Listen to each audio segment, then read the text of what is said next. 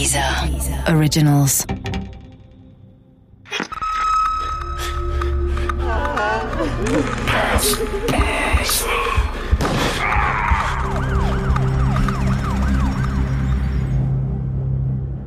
Totenwald Teil 5 Über 20 Jahre nach dem Suizid unseres ehemaligen Gärtners wurde wieder ganz offiziell ermittelt. Handschellen aus dem Besitz Karl-Heinz Wünschers, die noch immer in der Medizinischen Hochschule Hannover lagerten, wurden akribisch untersucht.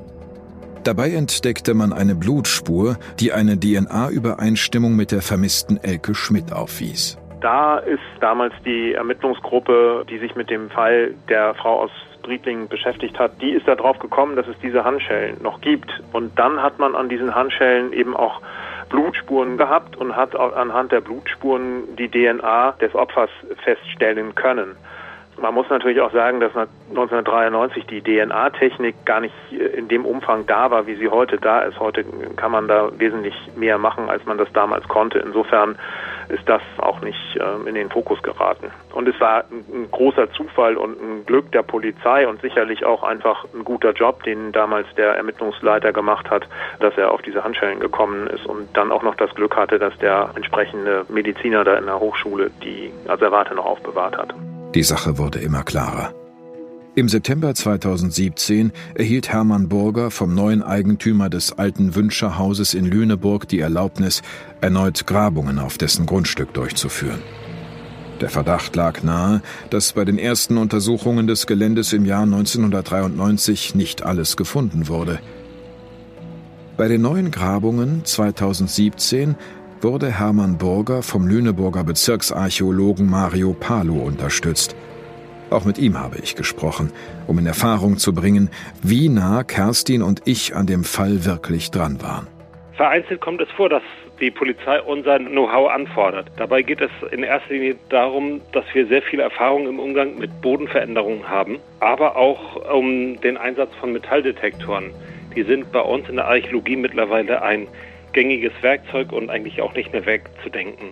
Palo und sein Team vom Niedersächsischen Landesamt für Denkmalpflege hatten klare Anweisungen, wonach sie suchen sollten. Unsere Aufgabe bestand aber nicht darin, Leichen oder Leichenteile zu suchen, sondern wir seitens der Archäologie sollten eigentlich vorwiegend in dem Geheimzimmer, das ja auch bekannt wurde, und auf diesem sehr stark verwilderten Grundstück nach fallrelevanten Funden suchen. Also das heißt in erster Linie mit der Metallsonde über das Grundstück laufen und nach Metallobjekten, sei es jetzt Waffen, Schmuck von Opfern oder Munitionsresten oder ähnlichem suchen.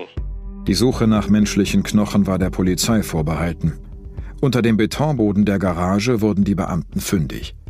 Eine DNA-Analyse belegte, dass es sich dabei eindeutig um die sterblichen Überreste der seit 1989 vermissten Elke Schmidt handelte. Offenbar war sie erschossen worden.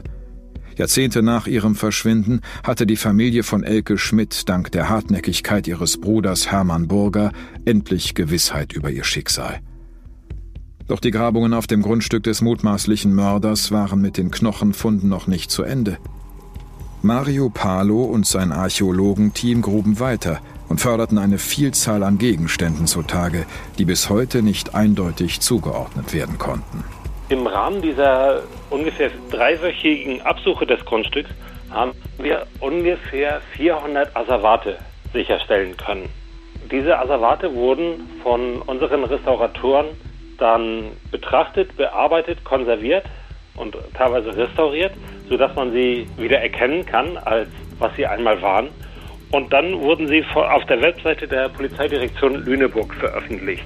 Dort finden sich dann ja, Kleidungsstücke, Handtaschen sind dabei, Fahrzeugteile. Wir haben dann ein halbes Auto ausgegraben.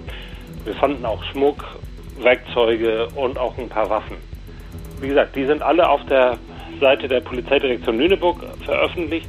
Und falls irgendjemand diese Asservate wiedererkennt oder dazu etwas sagen kann, soll er sich dann an die entsprechenden Dienststellen wenden. Die spätere Klärung des Falls der vermissten Elke Schmidt war bereits eine Sensation, über die ausführlich in der Presse berichtet wurde. Doch es kam noch besser. Zwei Monate nach dem Leichenfund wurde die DNA von Karl-Heinz Wünscher mit Spuren aus den Autos der Gördemordopfer verglichen. In all den Jahren zuvor hatte man keinen Zusammenhang zwischen dem Verschwinden von Elke Schmidt und den Gördemorden vermutet. Zudem fehlte es noch an den technischen Möglichkeiten. Das Ergebnis des DNA-Vergleichs war eindeutig. Unser ehemaliger Gärtner hatte in den Autos gesessen.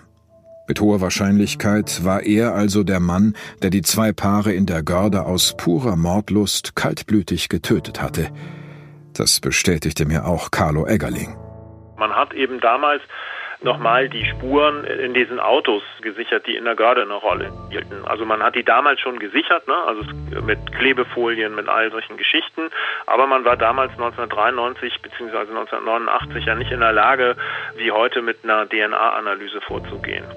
Und das hat die Polizei dann eben im Landeskriminalamt nochmal machen lassen und hat man eben diesen Treffer gefunden und war sich dann sicher, in diesem Auto eine Spur des mutmaßlichen Täters gefunden zu haben. Und das ist dann eben auch die Verbindung zu sagen, wenn der die Frau aus Briedlingen umgebracht hat, dann wird er mit hoher Wahrscheinlichkeit auch in diese Gardemorde verwickelt sein.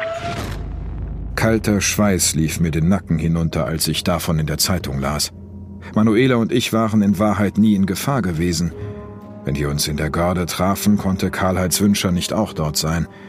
Denn er schnitt in meinem Haus in Briedlingen die Hecken und mähte den Rasen. Kerstins Garten war in gewisser Hinsicht die Lebensversicherung für Manuela und mich gewesen. Vielleicht war Wünscher sogar noch für weit mehr Morde verantwortlich. Die Polizei geht heute davon aus. Sie hält unseren ehemaligen Gärtner für einen Serienkiller. Alte, ungelöste Fälle werden seitdem immer wieder hervorgeholt und mit Wünschers Lebensspuren abgeglichen.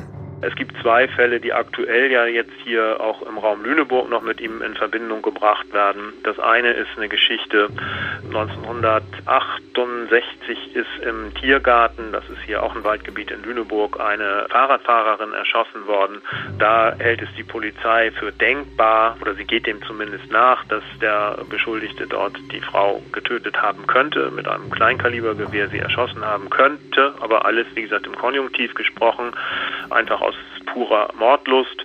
Und dann gibt es einen zweiten Fall, der spielt etwa ein Jahr später. Da ist eine Schülerin, 14 Jahre alt, auf dem Heimweg vom Kreideberg hier in Lüneburgschen Stadtteil nach Adendorf. Das ist so sechs Kilometer vielleicht entfernt, ist dieses Mädchen auf dem Heimweg ähm, entführt, vergewaltigt und ermordet worden. Die Leiche hat man dann Tage später an der Elbe gefunden. Da geht man auch davon aus, dass der Mann als Täter in Frage kommt. Aber wie gesagt, das ist viel Spekulation. Obwohl er lange tot ist, wird weiter ermittelt. Allerdings nicht gegen Karl-Heinz Wünscher, sondern gegen einen potenziellen Mittäter. Die Ermittler vermuten, dass er mit einem bislang Unbekannten aus Lüneburg in die Görde gefahren ist, um dort seine grauenvollen Taten zu begehen. Er hatte sich mit den Autos der Getöteten vom Tatort entfernt. Doch sein eigenes Auto musste wieder irgendwie zurück nach Lüneburg gelangt sein. Das spricht für einen Mittäter. Ja, die Polizei ermittelt weiter und sie kann ja nur ermitteln, wenn sie davon ausgeht, dass der mutmaßliche Täter auch Komplizen hatte. Dieser Mittäter, auch das ist ja nichts Neues, soll aus dem engsten Umfeld des Beschuldigten stammen und soll aus der Familie kommen. Und ja, den hat die Polizei weiterhin im Visier. Die Polizei nimmt dazu offiziell keine Stellung, aber man hat den Mann auch schon mal vorgeladen gehabt, hat ihn intensiv befragt und hat ihm auch eine DNA-Probe entnommen, nach meinem Wissen. Aber ganz offenkundig hat die ja keinen weiteren Treffer gehabt, weil wenn die einen Treffer gehabt hätte, dann hätte man ja auch eine sehr konkrete Verbindung zu diesem möglichen Komplizen. Wie eingangs erwähnt. Die Namen der Beteiligten wurden geändert, der Fall aber ist echt. Noch heute sucht die Polizei nach Hinweisen. Die Fundstücke, die Mario Palo und sein Team auf dem ehemaligen Grundstück des mutmaßlichen Mörders gefunden haben, finden Sie auf der Seite der Polizeidirektion Lüneburg. Also, bleiben Sie an der Geschichte dran. Auch ich werde das weiterverfolgen. Denn irgendwann wird die Polizei den Mittäter dingfest machen.